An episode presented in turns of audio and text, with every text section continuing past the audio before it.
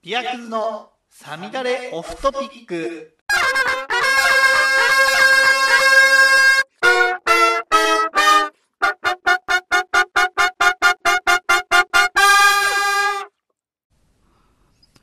クラフトビールの鬼です。どうも、こんばんは。ビアクズ、AKA、アレイ、サミダレオフトピック、始めていきたいと思います。えーと、今日は、金曜日また撮ってます。最近金曜更新というか金曜収録土曜更新になってる気がしないではないんですけど、まあ、まあ、やっていきましょう。というのもな、いやね、昨日は、あれだったんですね。あの、言い訳ですけど。まあ、いつも言い訳ですけどね。あと、忙しいを言い訳にするやつは、忙しくない時も、それをやらないっていう、あの、昔の上司の名言がありましたけど、だから忙しいっていうのはあれなんですよ。あの、言い訳じゃない、あの、じゃないんです。理由じゃないんですけど、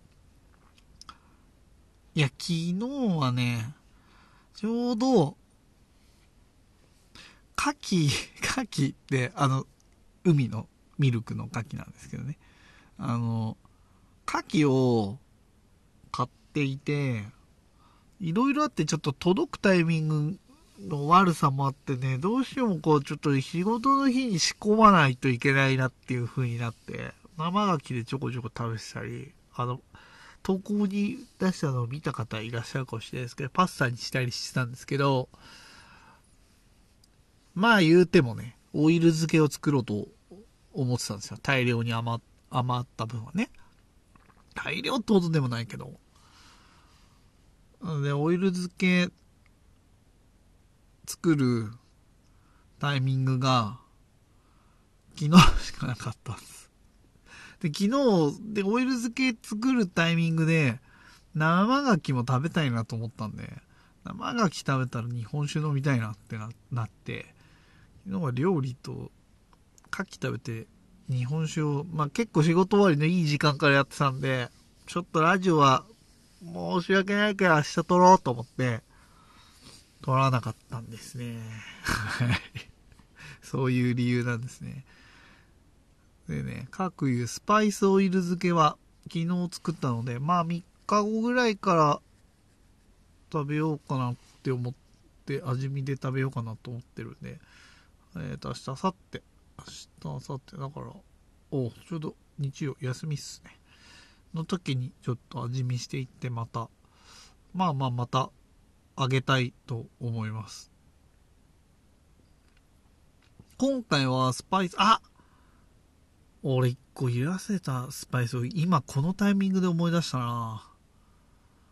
コリアンダーシード入れてなかったかもしんないな。まあでもまあいいか。多分トータルではそんなに変、変な感じになってないというかね。今回はちょっと中華に寄せたんすよ。とはもともと思ってたんですけど、まあ僕の大好きホップマンの師匠連中が作ったあの スパイスオイル漬けはすでに今年は先に食べていて、今年はがっつり八角とかの効いたお味だったので、あ、こっち、まあ、こっち、こっちにしようと僕も思ってたんですよ。本当に。あの、言い訳じゃないけどね。あの、思ってたんです。だからもう、たまたまもう食べちゃったから、もう一回食べちゃったから、もう引っ張られちゃって、すごい。あの、今回何入れたっけな。でも多分入れ、ホッパーの入ってなかったかもしれないスパイスも結構入れちゃったんだよな。今回は、やっぱ八角クローブ、えっ、と、シナモンカシアを強めにして、ホアジャをちょっと入れて、で一応ね、クミンとね、フェンネルをどうしても入れちゃうんだよね。なんなんだろうね。入れちゃうんだよね。これにコリアンダーシール入れたかったんだけど。まあ、いっか。っていう感じです。あ、で、カルダモンだけはちょっと、ホアジャオと被る感じはなきにしもあらずなんですが、カルダモンもちょっと入れましたねそれでで多分ね俺僕あオイル漬けホップマンの食べてて去年も去年一昨年一昨年去年食べて今年も食べて思ったんですけどあれは僕はずっとねオイルなんかオイル漬け牡蠣のオイル漬けってもうレシピ結構ローリエとかさなんかいろんなハーブが入ってさまあニンニク入ってさみたいなのが多いんすよ。でオリーブオイルで漬けましょうみたいな。でもあれ多分ねホップマンのオリーブオイルじゃないんだよなと思って。今回僕はあの白ごま油をちょっと使ってみましたおそらくこれ正解なんじゃないかと自分ではちょっと思ってるんですけども。果たしてどうなんでしょうかっていう感じで。ねあまあ別にあの真似しよう完全に味寄せようと今回はしてないからまああれなんですけど。まあオイル漬け。ね。オイル漬け。出来上がったらまた食べてまたあげていきたいと思っております。まあねほんと。いや今週は実は本当に特に何かがっつり紹介したい話があってっていう回ではないのでこんな調でおじさんのここ最近のここ最近の気になった出来事を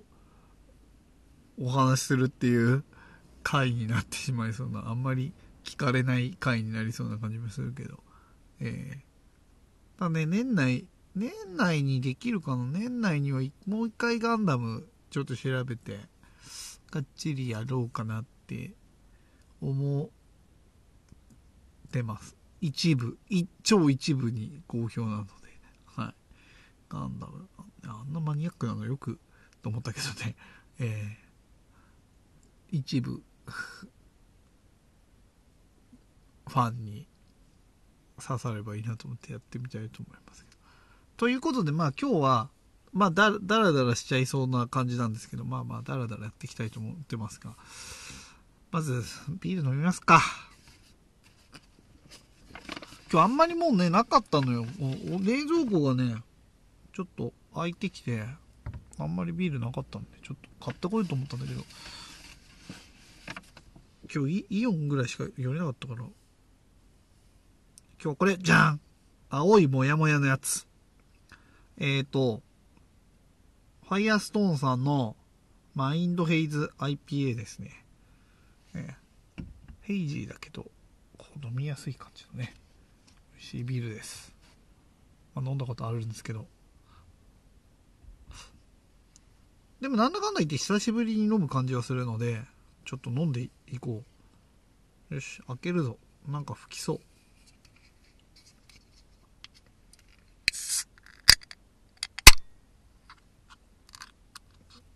うん。シトラスな、うん、感じですね。うじゃあ、グラスに注いでいきます。またビアクズグラス。最近はビアクズグラスだね。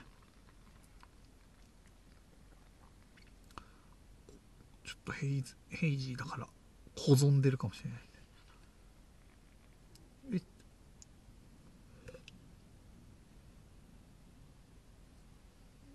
よしよし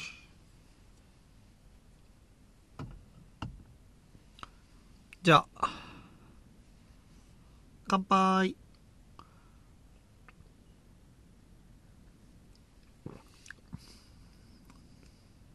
うんしっとらしいちょっともやっつつジューシーボディ適度な苦味。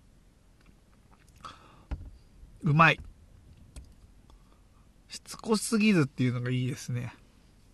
まあ別に超こってりヘイジードカーンって一本飲みたいっていう時もあると思うんですがこれはまあ飲みやすい。飲み疲れにくい感じのボディもそんな重くない。ミディアムな。うん。濁ってもいるけれども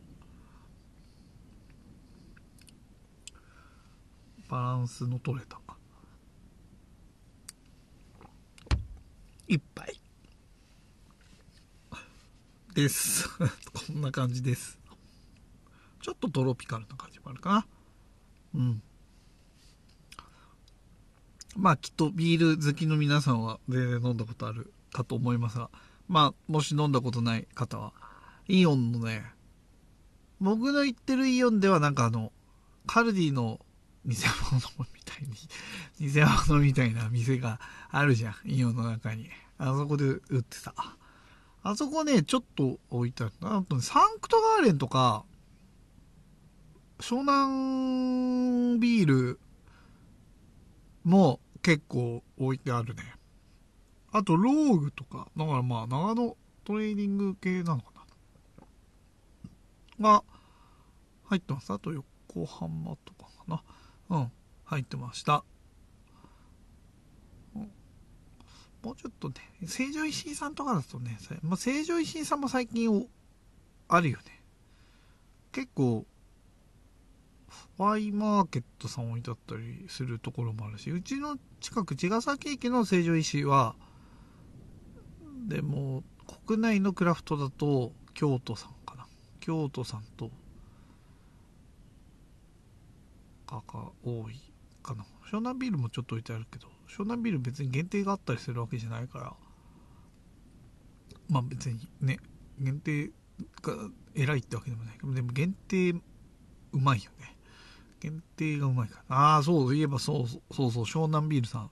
また出しますね。スティッキーフィンガーズヘイジー IPA を出しますね。あの、湘南ビールさんの作ったヘイジーまあ、セッションヘイジーがめっちゃうまいけど、あれもうまかったんだ。スティッキーフィンガーもうまかったからな。でね、今回は樽だけじゃなくて瓶で出しましたっていうのがインスタ上がってましたけどね。なので、買いに行こう。そのうちね。と思ってます。あと、イオンで何かあったかなイオンなんかあったかな特段でもない。ないか。東京クラフトのなんかフルティエールが売ってたから、それも買ったのと、えっ、ー、と、ご飯どうしようと思って、今日なかったから、ラーメン食って帰ろうかなと思ったの。をちょっと抑えて、田所商店でラーメン食おうか。あ、田所じゃない。えっ、ー、と、町田商店でラーメン食おうかなと思ったんだけど、やめて、イオンで、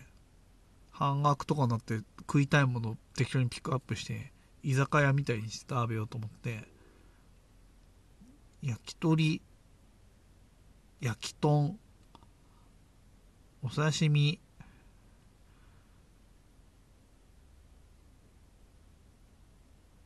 唐揚げ。どんだけ鶏肉食うんだよ。あの、唐揚げ。買った。買って、僕はその、この後、お風呂入って食べるんだ。って思ってるんで、まあ、ちゃっちゃやってこうっていつも言ってるけど、ちゃっちゃやってこうかな。ちゃっちゃって言っても今日別に決まってないからなって思って。そうそう。そんな感じだった。でも、なんかそういう、なんか良くないですか？なんか、まあ別に僕は料理作るの好きなので別にあれですけど、あの、料理作んないで、なんか勝手かやろうっていう時にさ、なんかセンスが問われるじゃん。なんかもう、一人孤独のグルメみたいになってたよ。一人孤独のグルメじゃないか。一人、え、孤独のグルメはもともと一人ですね。はい。あ、そう、そう。でもなんかこう頭の中で喋りながらさ、じゃあこの焼き鳥に合わせるのは、みたいな感じで。感じ。ああ、焼き鳥買ったのに、唐揚げ。これはないかな。でも買っちゃえ、みたいなね。頭の中でナレーションが、お刺身は外せないみたいな感じで、まあ、楽しくやってましたよ。そうそう。ああいう風になんか、いろいろ、半額だとなんかお財布の紐も緩むというか、ね、なんかいろいろこう買って、買って帰って食べるっていうのも、まあ一人暮らしとかだとねそういうのがみんな多いんだろうけどね。特に学生の頃とかそういうのあったよね。でも学生の頃まあそうだね。学生の頃とかそういうのもあったな。でも学生の頃ひたすら米食ってたな。米。1合2合2合とか俺一人で食えたもんな米。りかけとかで全然食えたもんな。いまだにふりかけで食えるか。とまあそんな話はさておきなんだけど。そうそう。ねね。あそうあと三宅県結果が出ました。えっ、ー、とね。三宅県今回はいろいろね、インスタ見てると受けてた方とかいらっしゃって、最年少でね、最高得点取ってっていう方もいらっしゃって、20何歳。すごいね。ノート13冊ぐらい勉強しちゃったんだよね。でも、そのぐらいやんないと、わかんないかもしれないぐらい難しいよね。歴史とかが特に、あれですよね。僕はやっぱり製法製造原料みたいなジャンルは好きだからあれだけどやっぱり歴史とか文化系がやっぱり弱かったね特にやっぱり歴史系だなはちょっとなまあ来年も受けようかなと思ってるんでまあでもなんとなく勉強の仕方は分かった気がするなと思ったのでまあ来年は受かるんじゃないでしょうかって言って落ちたら超脱せけどまあ受かるんじゃないでしょうかっていう感じで来年もやろうかなと思ってますけど。あれ、なんか高得点だと割引が入るらしいんだよ、落ちてもね。60点じゃダメだろうな。なんだっけな。えっ、ー、とね、1級は60な、そう何点 ?1 点 ?1 点ぐらい。で、合格率12%ぐらいだったみたいですね。2級はね、50%以上、51%かな。で、80何点とかだったけど、おそらく2級で90点取れないとなかなか1級で受かるっていうのは難しいかもしれないっていうぐらい、まあ難しいと考えていただければ、まあ、取ったからなんだっていう、いつも言うけど、取ったからなんだって話なんですけど、まあでも、こうやって勉強したっていう事実、ね、それでまあ、いろいろビールのこと楽しく知れたし、人に楽しく教えられるようになったと思えば、まあいいんじゃないのっていう感じですけどね。うん。飲む時もね、なんかいろいろ考え、あ、これはっていうところも出てきたりするから、まあちょっと、ね、面白い。面白くなったと思うよ。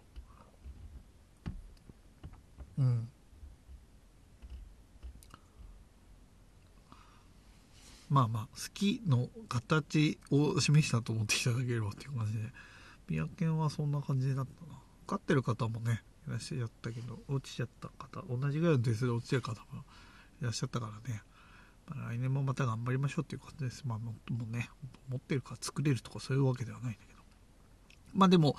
知れば知るほど作ってる方に対するリスペクトは上がってきますよねっていう感じですよ。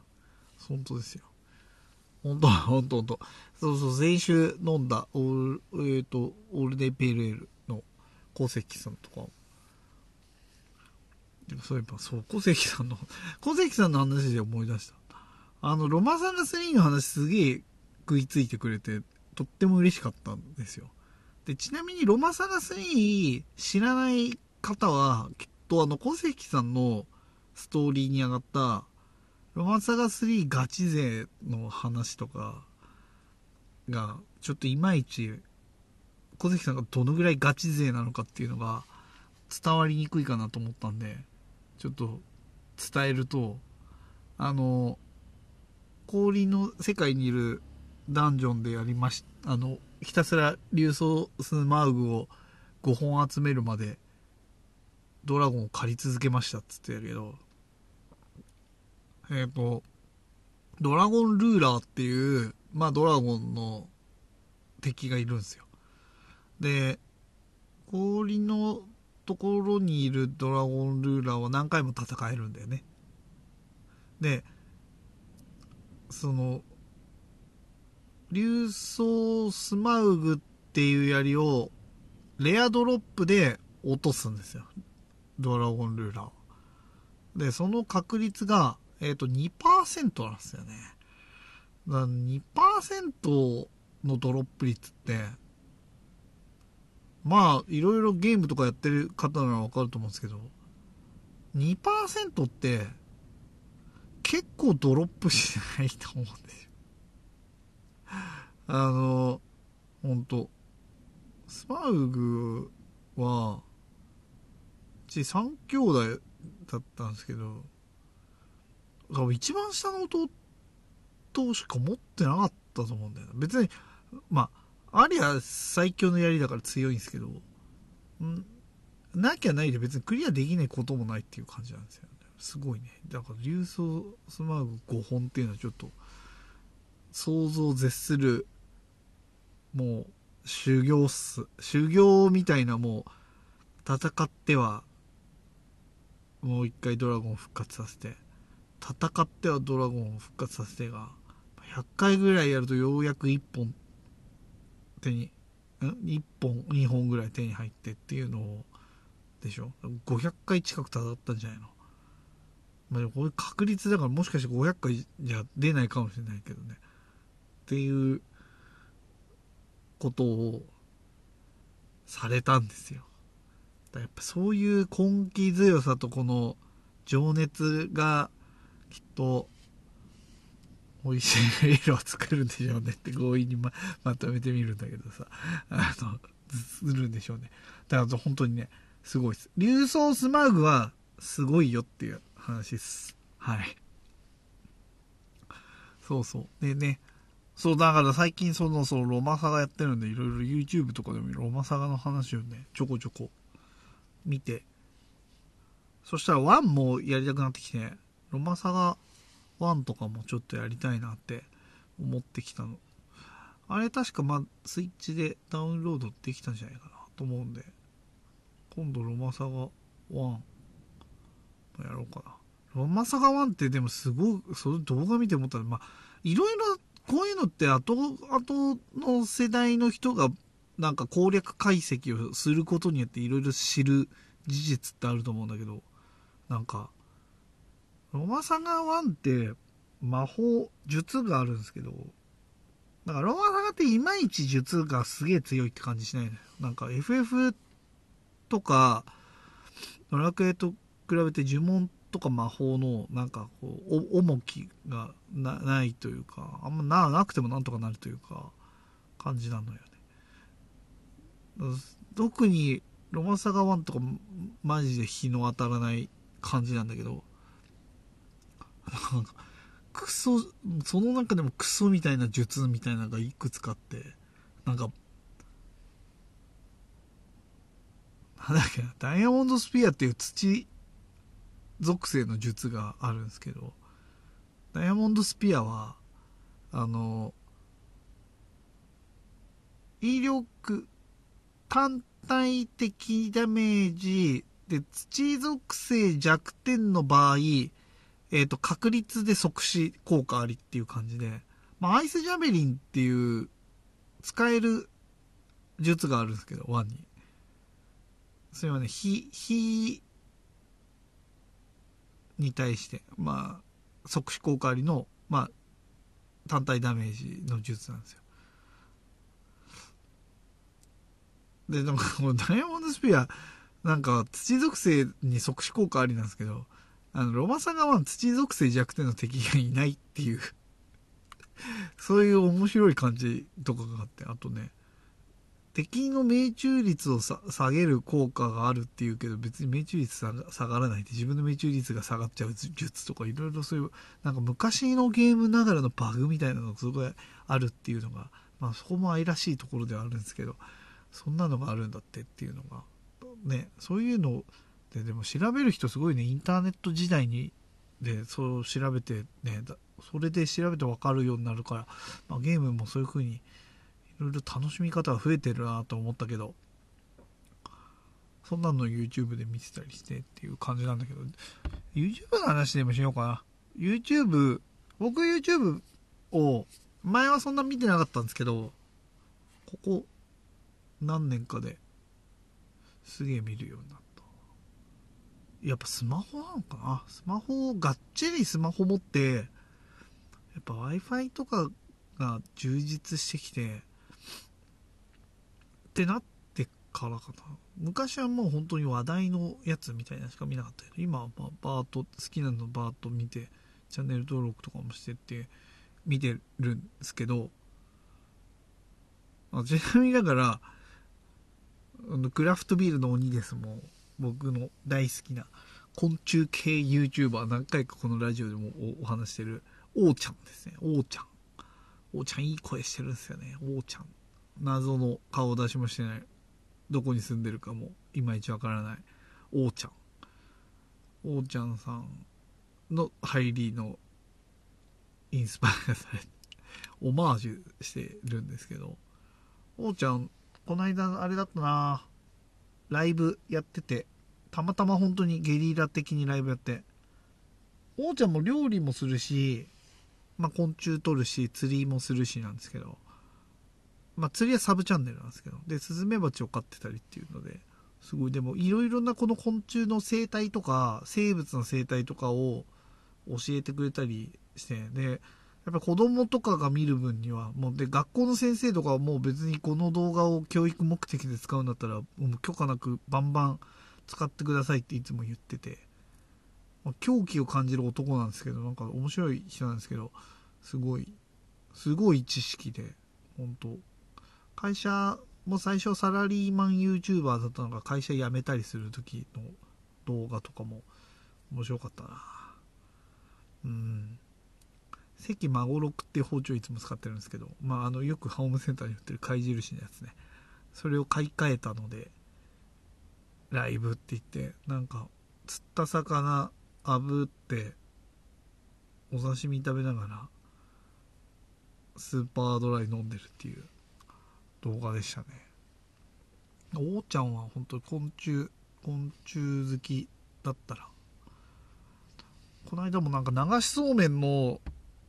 機械にちっちゃいフグ入れて実験してたんですけど魚って流れに対して絶対に頭を向ける習性があるって言ってそれでちゃんと流れに逆らって泳ぐようになるっていうおーっていう実験でしたね。なんか知ってるようで知らない。ねそういう生態とか。知ってます？蜂って明るいところに向かって飛んでくんすよ。あの蜂の巣の中って暗いからあの出口とか明るいからそっちに向かって飛んでいくようになってるんですよね。えっ、ー、と正の走行性ですかねこれは。負の走行性っていうのはゴキブリですね。光から逃げるようにこう動くっていう、まあ、本能ですね。で蜂とかその習性を利用すると虫取り網で間違ってスズメバチが入っちゃったとかっていう時も、まあ、こうなるべくこう明るい方に出口を持ってってあげればそっちから出てくる。あと基本的に上に登ってくんじゃなかったかな。そうそういう習性があるっていう。面白いよね。っていうのを見て学んで 学ぶ学ぶね。まあ、ちょだから昆虫すげえ気持ち悪いなって思ってたけど最近可愛いなっていう思うようになってきましたね。触れはしないかもでも昔すごい触れたんだけど本当奇跡みたいな話だよね。昔ってすごいなって思いましたけど。あと他誰だろうな。ああと僕がビール飲む時にジャンって言ってるのはあの知る人ぞ知るっていうか、ま、知ってる人の方が多いと思うんですけど気まぐれクックさんですね。最近休止？この間のあの上海ガニの一話もあってあったし。でもそれなくても休止するって言ってましたけど、ね、だ上海ガニのやつとかも王ちゃんとかは多分知ってんだろうなって思うんだけど上海ガニって個人で輸入しちゃいけないんですよ。上海ガニって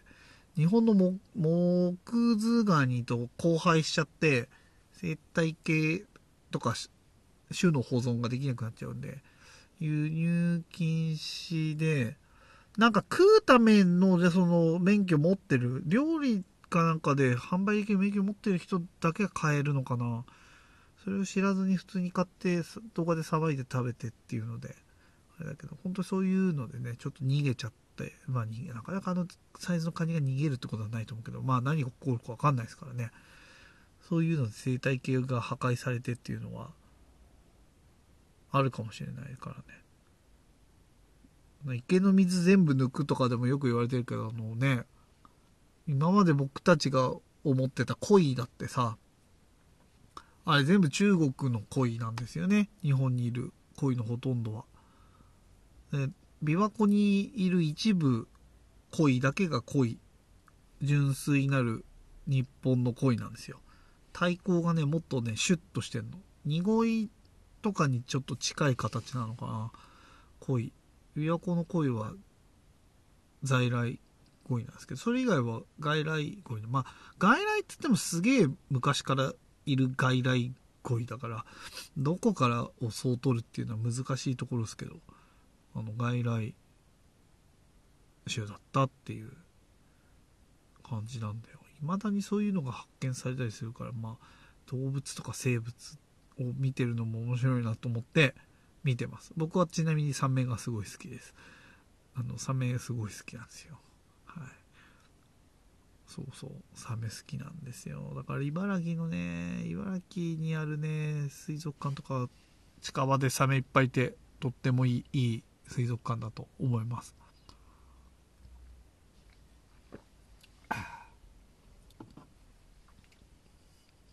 ちょっとビールをもうちょっと。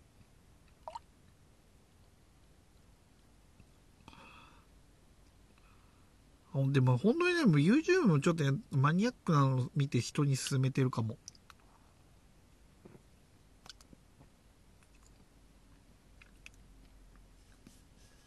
ジークンドーの石井東吾先生はもうみんなに超勧めてる。今。最初は、最初見た時は、あの、MMA の八千祐介選手ってているんですよ。川口春奈さんのあの彼氏と噂されてる MMA の選手なんですけどまあなんかこう練習にこう達人のこうエッセンスを取り入れるっていう YouTube やってて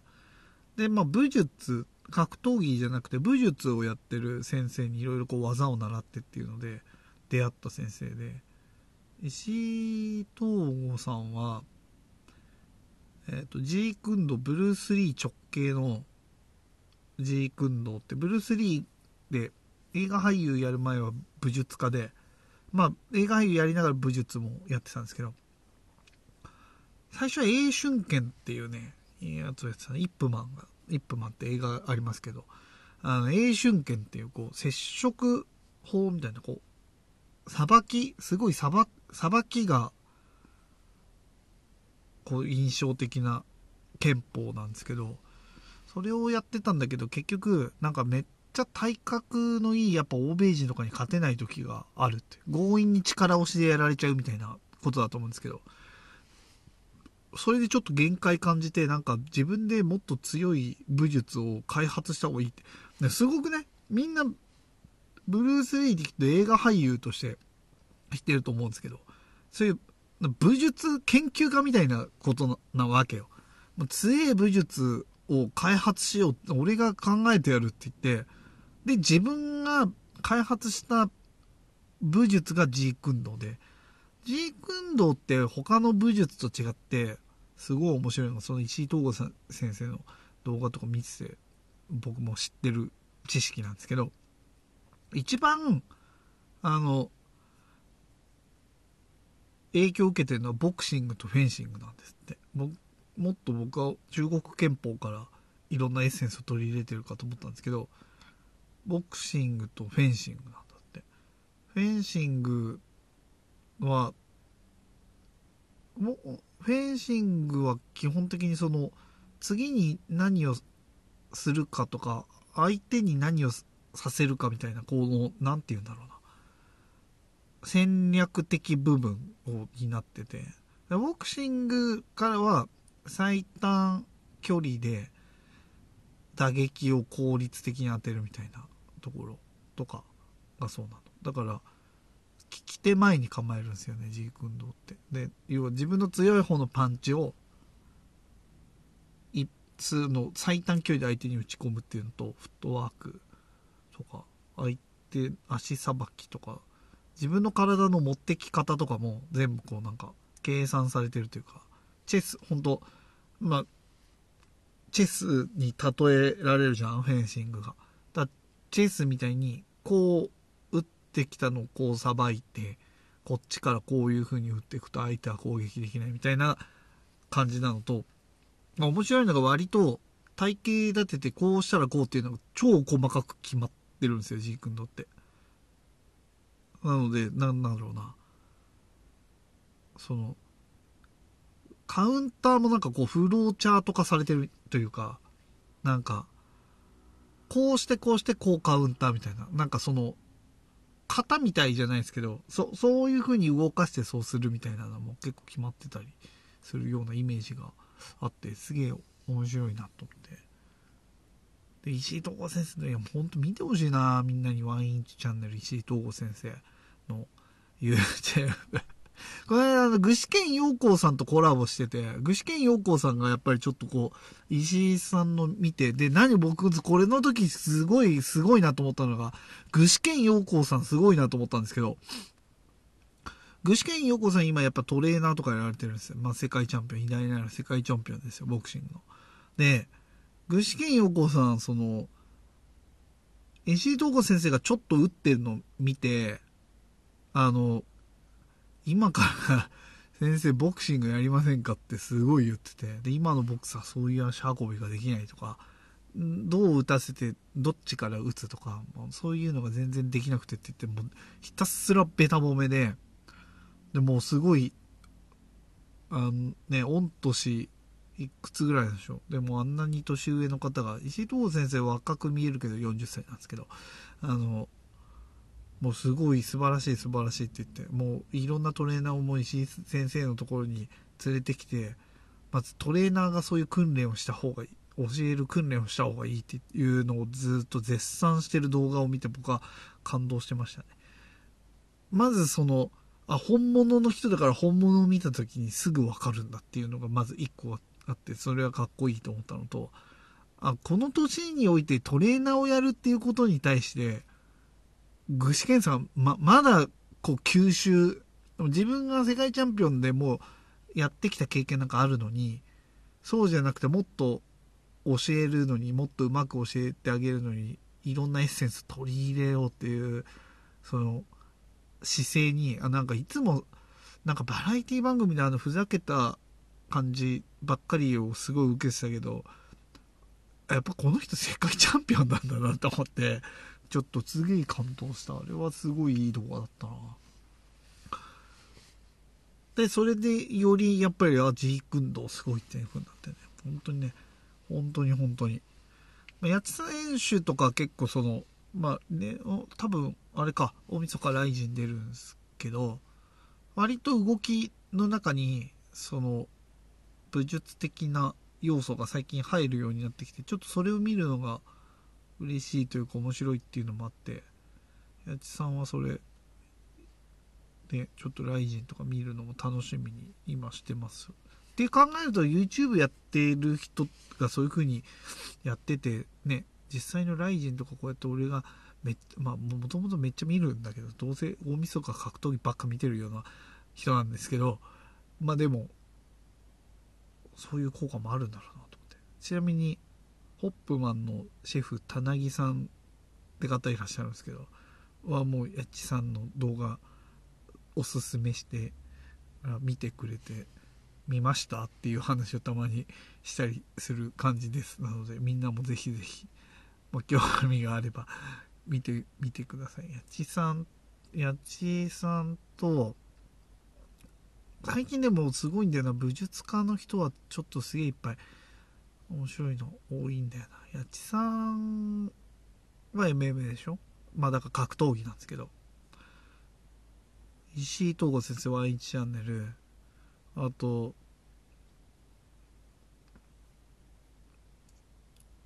武術、あとシステマ東京か。あの、システマ芸人南川さんが習ってる師匠とかも本物のシステマってロシアの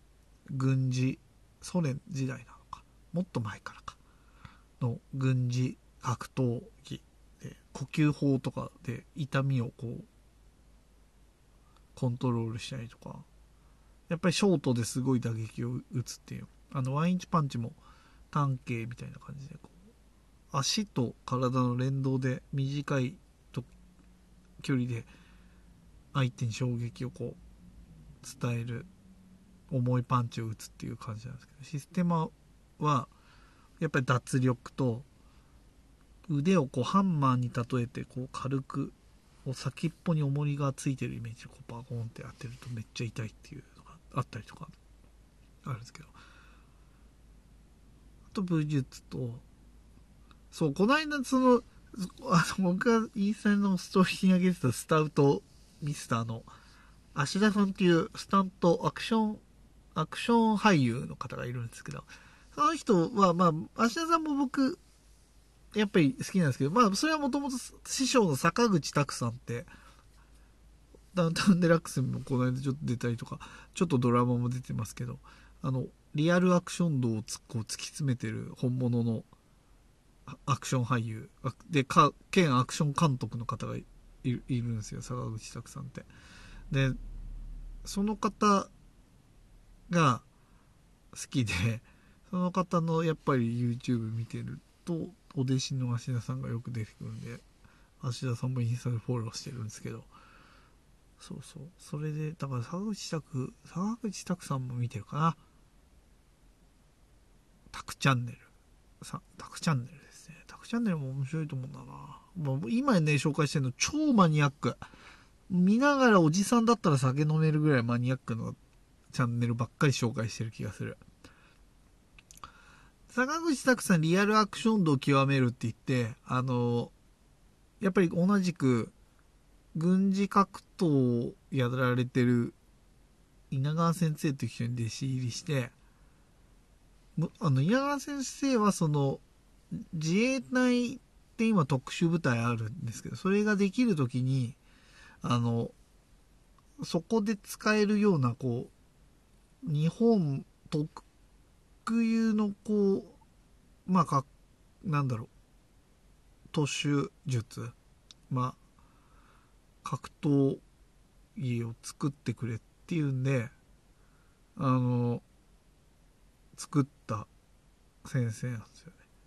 でやっぱ日本古来の動きを結構よよくして日本の武術ってみんな結構肩甲脱力と肩甲骨を使うっていうのが多いみたいで。それでこう小さい体だけど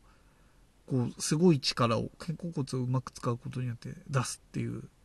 のがどの武術にも結構共通してることみたいで、まあ、その肩甲骨の動きをさらにこう特化して作った武術をその坂口拓さんはなぜかマスターしてるのとナイフ術ナイフ格闘とかもマスターマスターというかまあ一応映画俳優として使うのにあたって本物を知らないとっていうのでもうガチのなんか殺人術みたいなのをあの得得してししてしまったっていう変なアクション俳優なんですけどでもアクションはやっぱりすごいリアルな感じがしますね。そこ坂口拓さんとかは結構見る。見ますね。ウェーブってって言って肩甲骨使って。やるやつなんですけど。やっぱそれで。結構いろんな武術家の人とかあとはボクシングチャンピオンとこの間やっぱりスパーリングとかしてやっぱすごいっていう風に言われてましたね。やっぱりラウンドは持たないけどその短期で見る時の動きとかすごい毎回朝倉海さんとか朝倉未来さんとかともよくコラボの動画出してるけどスパーリングとかするとやっぱり全然本当アクション俳優とは思えない。その動きで全然やっぱよく見てますねみたいなよく言われててすごいすごいっていつもね褒められてるんですよたくさん。たくさん。でアクション。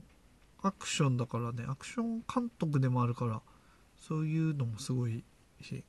まあ、今度映画また出るんでぜひぜひ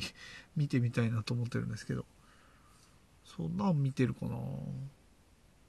あと最近一応してガチ玉。ガチ玉 TV ってこれもうそれが過ぎてあの田村装備開発って もうどんなすげえマニアックな話になってるんだ。田村装備開発っていう会社がやの方々がやってる YouTube チャンネルがガチ玉 TV なんですけど。田村装備開発はえっ、ー、と社長がえっ、ー、とラットだっけ？えっ、ー、と埼玉県警とかが持ってる警察特殊部隊、元出身の社長、田村さんと、あと、永田さんとか、龍さんって自衛隊とか、海上自衛隊とか陸上自衛隊の特殊部隊にいた、特殊作戦軍とかにいた方がいらっしゃる会社で、えっ、ー、とね、基本的にその田村装備開発は、その、そういった方向けに装備品、ちょっとあると便利な装備品、あの、こう、ポーチとか、帽子とか、グローブとか、そういうのを開発してるのと、あと、やっぱりその特殊部隊、みんな特殊部隊にいたっていう経験を生かして、なんだろう。まあ、自衛隊の方とか警察の方向けにそういう特殊部隊でやるようなトレーニングをこう提供してるっていう会社が田村装備開発っていう会社なんでちなみに一般向けに護身術とか、えっ、ー、と合理的行動訓練とかのあれはあります。すごい僕は今本当にやりたくて仕方ない。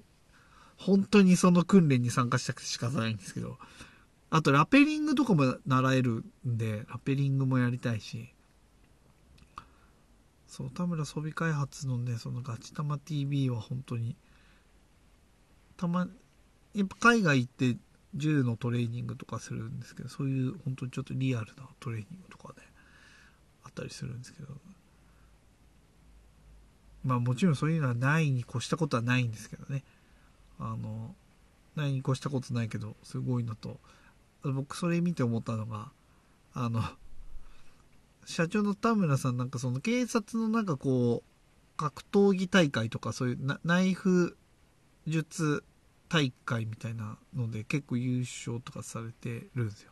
で、自衛隊って世界の軍隊と比べても自衛隊、まあ、自衛隊軍隊じゃないけどさ、まあ、軍隊だけどね、あの、あの、連度はちょっと高い高いとよく言われてるんですけど、まなんか、警察の特殊部隊でって思ってたんですけど、あの、田村社長のナイフ術やってる動画みたいなの、あんまり多分ガチだから見せられないと思うんだけど、ガチだから見せられないんで、それのやつとかは、やっぱその坂口拓さんもナイフ術は、こう言ってくれるんだけど、やっぱ通ずるものが、はあって、警察でもそこまでやるんだみたいな、あの、やっぱりこう急所どうついていくかとかやっぱりよく護身術とかでナイフ振り回してるやつがいたらもうどうしようもない時は絶対やっぱ首とかをは絶対に守ると。一発で死んじゃうかもしれないから。でやっぱりこううまく何か道具があれば上着でも何でもいいからそういうものがあれば脱いでそういうのでこううまく絡め取る。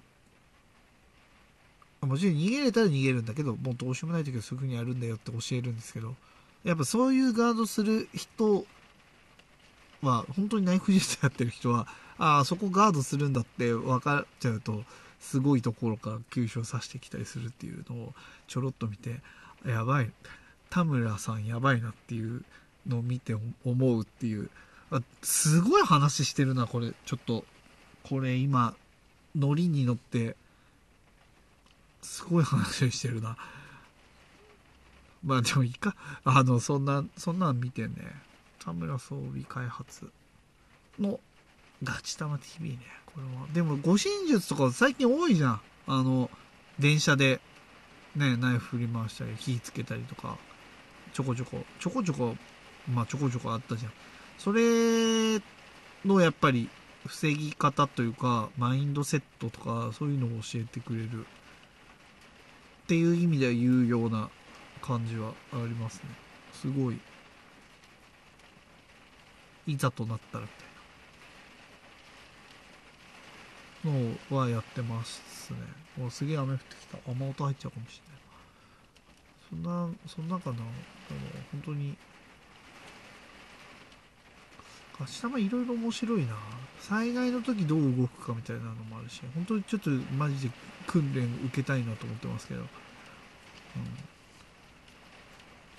この間の話は続きだけどなんでもこういうのってでも見てると時間食うわけじゃんまあでこうラジオもさやりたくてやっててでもやるからには時間を取るわけじゃん。やっぱりどう考えてもやりたいことの残りの数と残りの人生の時間が釣り合ってない気がするんだよなって思うけどそれでもダラダラそこまで分かってダラダラしちゃうっていうのはもう僕の持ち得る良くない方の才能なんだろうなって、まあ、思ってますけどね、うん、あんまりこの話ばっかしてもあれだなって思ったけどまあそんな話しか今週はないかな。ああガチタワ TV はでもそういう系好きだったらもう超かっこいい超かっこいいってあんま良くないのかもしれないけどやっぱ男の子だからやっぱり超かっこいいなと思っちゃいましたね。面白い面白い面白いです。面白いと思います。はい。面白いと思いますね。まあでも本当に役立つ。話もたくさんあるんでええとってもためになるっていう動画です。そんな、そんなの見てるかな？そんなの見てるかな？あ、なんか見てるっけ？そんなもんかな？あとゲームだね。ゲーム、ガッチマンだね。ガッチマン。ホラーゲームやりたいけど、僕はホラーゲームちょっと苦手。バイアザードぐらいだったらできるけど、それ以外はちょっと苦手だから、ガッチマンがやってるの見て、楽しむっていうのもやってますしガッチマンさんと仲良しの超ゲーム YouTuber してんのみたいなのが一緒にゲームやってるのを見て超盛り上がってるのを見てああ昔うちも3人兄弟でみんなでゲームしてる時こんな空気だったなっていうのを思い出しつつそういうの見るのも好きですね。本当みんなでダウンタウン大運動会とかやりたいよねやりたい、やりたくないですか？いや、やってた方がどれだけいるかわかんないけど。国尾くんやりたくないですか？国尾くんの大運動会めっちゃあったもんな、本当に。めちゃめちゃやったと思う。めちゃめちゃやったけど、毎回面白いもんなっていう感じがありますけどね。あれもね、今ね、あの、スイッチでダウンロードできるかも、ちょっとやろうかな。大運動会。ね、まあまあ、今週はこんな感じでこんな感じですかね。すいません。ちょっと本当だらだらとお話ししてしまった感じがあるんですけど。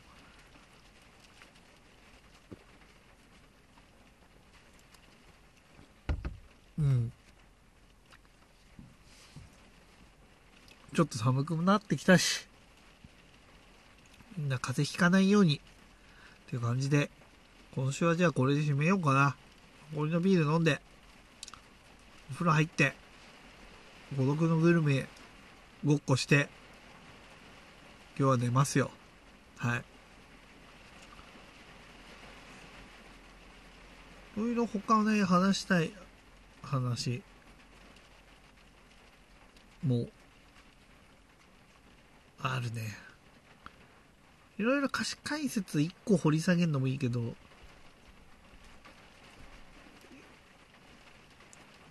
響いたパンチライン集みたいなのもいいかなと思って僕が今年響いたパンチラインをひたすら紹介するっていう回。ほんと。えー、そんなのも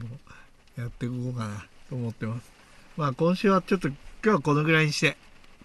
あのー、また来週も何かしか考えてやりますし、なかったらこうやってダラダラなんかいろんな話をしてみたいと思っておりますので、まあ、ぜひぜひまた来週も聞いてくれるとありがたいなと思います。じゃあ、皆さん、体に気をつけて、また来週も聞いてくださいね。はい。それでは皆さん、さようなら。また来週。